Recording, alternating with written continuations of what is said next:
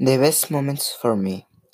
I remember things when I was in Mexico that I did went to travel in airplane to move to the United States because I was scared. When I was 11 years old, I traveled for the first time to the United States.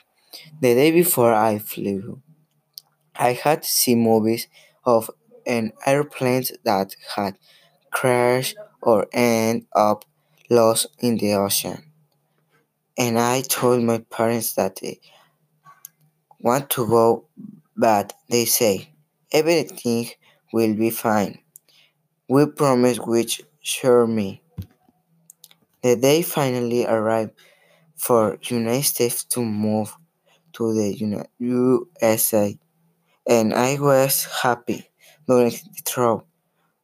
However, a storm hit and shook to the plane left or right and up and down Son, The pilot came on the intercom and said, Relax, everything is under control.